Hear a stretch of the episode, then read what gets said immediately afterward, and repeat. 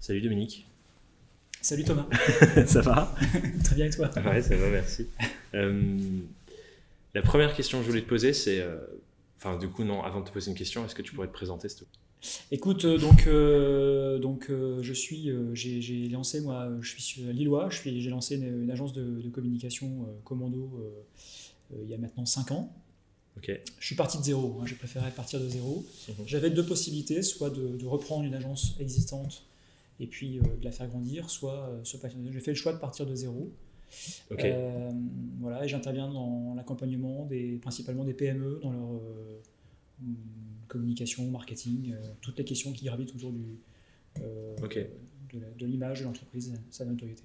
Question hyper personnelle, du coup, parce que ça, ça m'intéresse. Pourquoi tu as choisi de créer à partir de zéro plutôt que de reprendre une agence existante? Bah, j'ai pas voulu, euh, entre guillemets, m'encombrer de, de questions managériales au départ, parce que je, je voulais vraiment me concentrer sur le, sur le business, et sur l'expertise métier. Et euh, voilà, et d'autant qu'en plus, euh, le concept même de Commando, euh, qui est le même que celui de la compagnie, c'est vraiment justement de Ouais. créer une communauté de freelance Ouais. autour de moi. C'est intéressant, du coup, juste pour que les gens qui nous écoutent savent à quoi ça ressemble. C'est toi, tu crées un lien avec des clients, des projets entrants, et ensuite tu vas chercher les, les, les talents pour développer ces, ces projets et les accompagner autour de toi. Exactement. Euh, et du coup, ça t'emmène à bosser avec beaucoup, beaucoup de compétences différentes, de personnes différentes aussi, parce que les, les, les projets, les équipes changent tout le temps.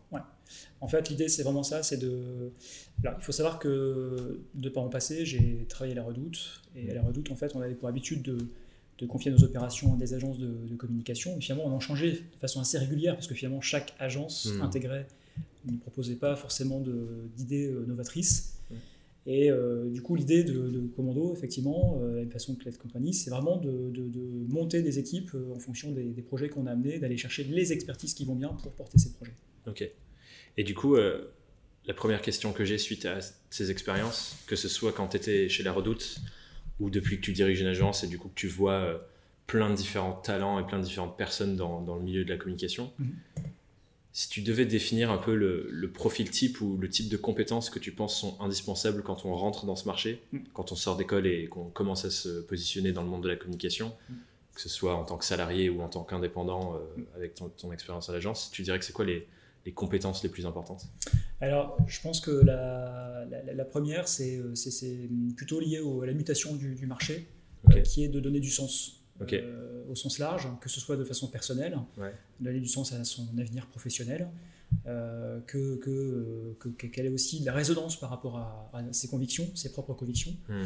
Euh, et, et- et je pense que le deuxième, deuxième aspect, c'est, on va dire, l'aspect métier en tant que tel, qui est de se dire, bah, finalement, ce sens, je vais l'avoir que si je comprends euh, à la fois la dimension euh, créative, mais aussi la dimension un peu stratégique, euh, Mm. et pas seulement opérationnelle.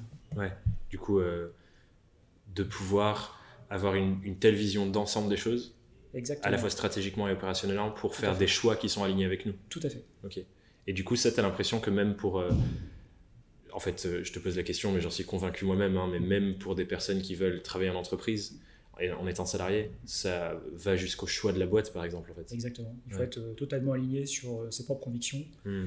Et, et aujourd'hui, euh, tu vois, dans les, dans, dans- dans les stagiaires que j'accueille ou euh, même les freelances qui intègrent le- la communauté, euh, je vois quand même qu'il y a des, euh, il y a des aspects qui sont vraiment euh, perfectibles sur cette euh, dimension-là. En tout cas, euh, Mm. finalement, les jeunes sont peut-être pas forcément euh, totalement opérationnels en sortant d'école et euh, tu vois bien ajusté par rapport à ça. Et Ouais. voilà, donc. euh, Est-ce que tu penses aussi d'ailleurs par, par rapport à cette question du sens Je suis pas convaincu que c'est quelque chose qui aujourd'hui dans le système éducatif soit vraiment poussé. Je pense pas qu'on pousse les étudiants à et moi par exemple c'était pas le cas jusqu'à la toute fin du master. Ouais. Je pense pas qu'on pousse les étudiants à se poser des questions sur eux-mêmes, sur ce qu'ils veulent pour leur parcours professionnel, sur quel type d'entreprise, pour quel type d'entreprise ils veulent travailler, etc. Alors aujourd'hui, c'est vrai qu'on parle beaucoup de storytelling, euh, sur de valeur aussi euh, Mm.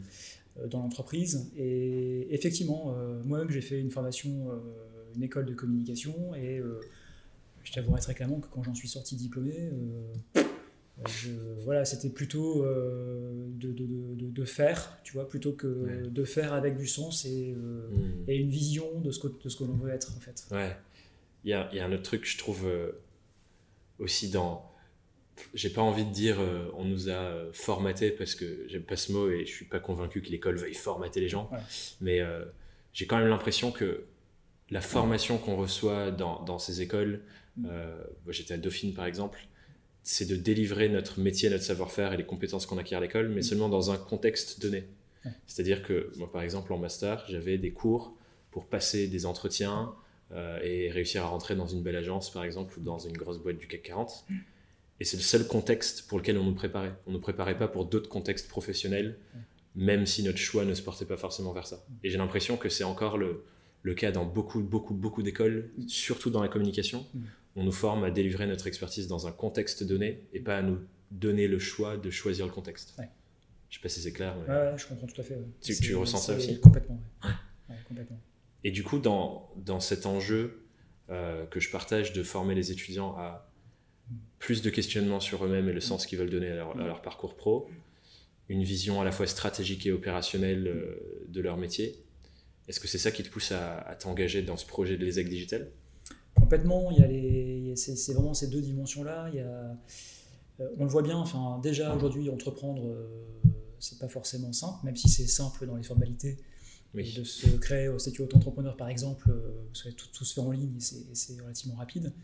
Mais il faut aller bien au-delà de ça. C'est vraiment euh, d'être accompagné, d'avoir les, les, outils et les réflexes euh, rapidement de bah, comment j'aborde les clients, d'abord qui, je vais, qui je vais voir, à qui je propose mes services, hmm. euh, comment je le fais, est-ce que pour avoir aussi une légitimité, c'est quelle histoire je raconte autour de, de ma création d'entreprise, pourquoi je l'ai fait, encore une fois de, de, sens, hein, d'expliquer le sens de, mon histoire. Hmm.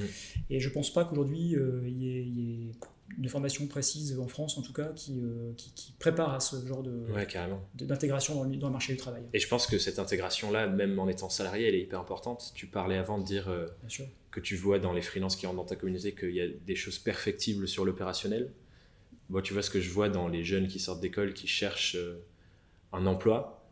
Je les vois pas rentrer dans une entreprise et jour 1, savoir exactement concrètement, ok, bah, du coup, la première chose qu'il faut que je fasse sur mon poste, c'est ça, ça, ça, ça, ça et qui sont encore un peu dans l'attente euh, qu'on leur dise quoi faire. Et j'ai l'impression que ça, c'est un, biais euh, peut-être de l'éducation française, mais en tout cas que j'ai vécu dans mes études, c'est quand j'arrive sur un poste, même en salarié ou encore plus quand je suis indépendant ou que je veux créer mon propre projet, j'ai aucune idée de ce que je dois faire au premier pas. Et ça, je pense, c'est un truc qui doit être corrigé et que l'éducation doit encore euh, faire un pas là-dessus. Bien sûr.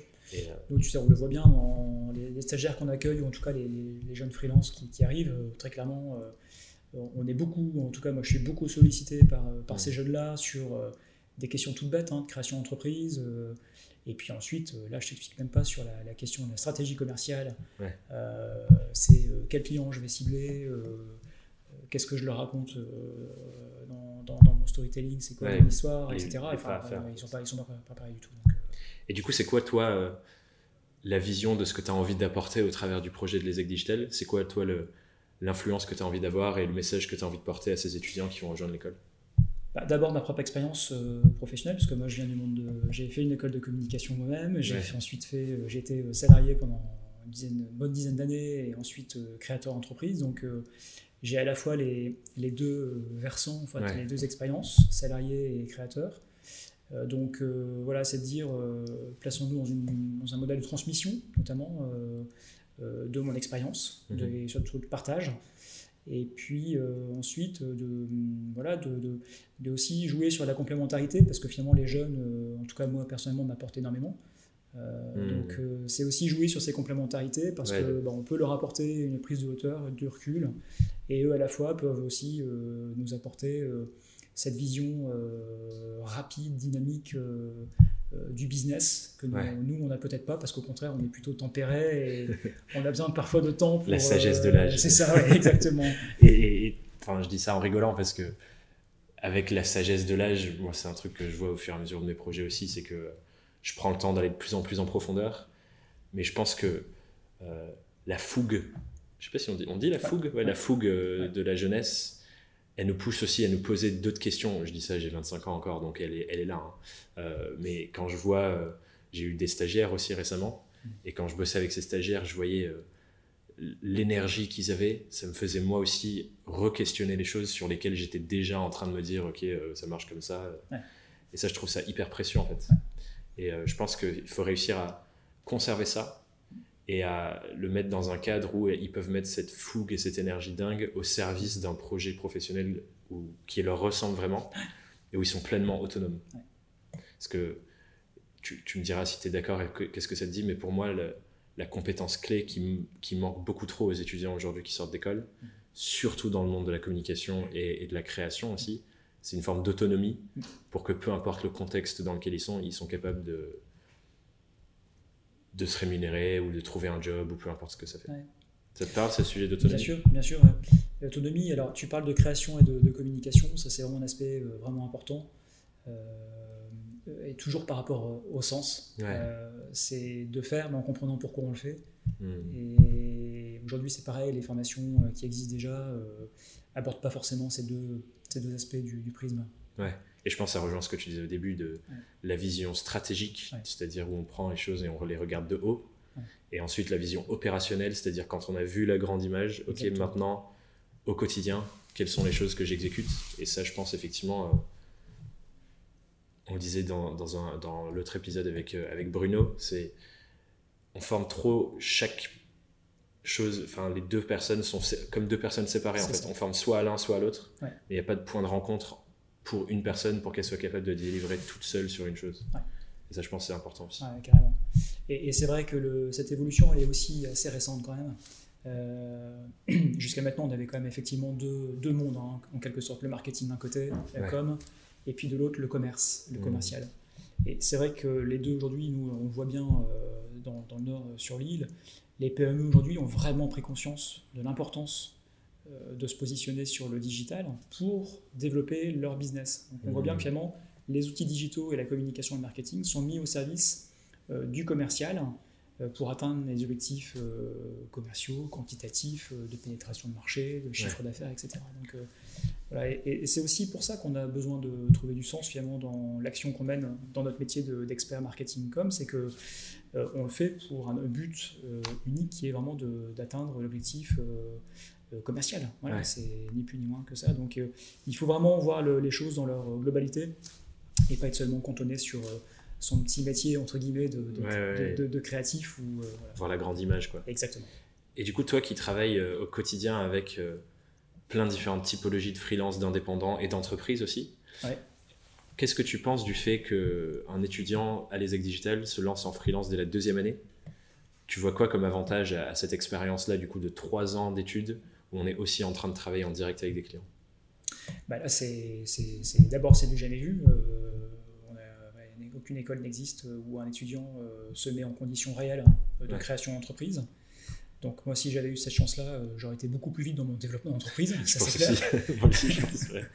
donc, euh, donc ça, c'est une chance euh, inouïe d'avoir une formation aujourd'hui qui, qui, puisse proposer ce genre d'expérience. Hmm. Voilà, et donc ça veut dire qu'au bout de la quatrième année, bah, l'étudiant est totalement opérationnel. Prêt, prêt, à déjà ses clients. Et, alors, soit il fait le choix de partir en tant que freelance, le cas échéant, bah, il, y est prêt soit c'est de se dire, bah, finalement, euh, j'opte plutôt pour l'entreprise. et euh, dans ce cas, bah, voilà, il a déjà eu une expérience préalable euh, en créant, voilà, en, donnant du sens dans son projet. Et, derrière de, comprendre le fonctionnement de l'entreprise. Ouais, parce que ce que je partage moi comme vision de ça, c'est qu'effectivement l'enjeu c'est vraiment que ces étudiants-là, ils puissent voir toutes les options qui sont devant eux. D'où aussi le stage, alors je sais plus si c'est en troisième ou quatrième année, mais en troisième année, le stage qui permet d'aller voir en agence ou en entreprise comment ça se passe aussi de l'autre côté. Donc côté client euh, plutôt que côté indépendant. Et du coup qu'il ait toutes les cartes en main pour se dire ok maintenant que j'ai fait quatre années, où j'ai testé un peu les options qui sont à mes pieds aujourd'hui en sortant d'école, qu'est-ce que je choisis Et on revient à cette question de, du sens mm. en étant aligné avec moi-même. Ça je trouve c'est vraiment précieux. Trop bien, bah, merci beaucoup Dominique. Est-ce que tu as un, dernier mot à ajouter? Ah, Écoute, euh, moi je suis à fond sur le projet. Euh, j'avoue que les actes digital en quelque sorte sur, euh, sur notre projet, en tout cas au niveau de, de l'île et, de Commando, ça nous, a, ça nous redonne beaucoup, de, beaucoup d'oxygénation et mmh. une nouvelle dynamique qui est apportée avec une mobilisation de chacun sur ce projet parce que voilà, on est très fiers de, de, le porter et d'accompagner la compagnie sur ce, sur ce projet. Génial, bah, j'ai hâte d'y donner vie avec toi alors. C'est top. Ciao. Merci Thomas.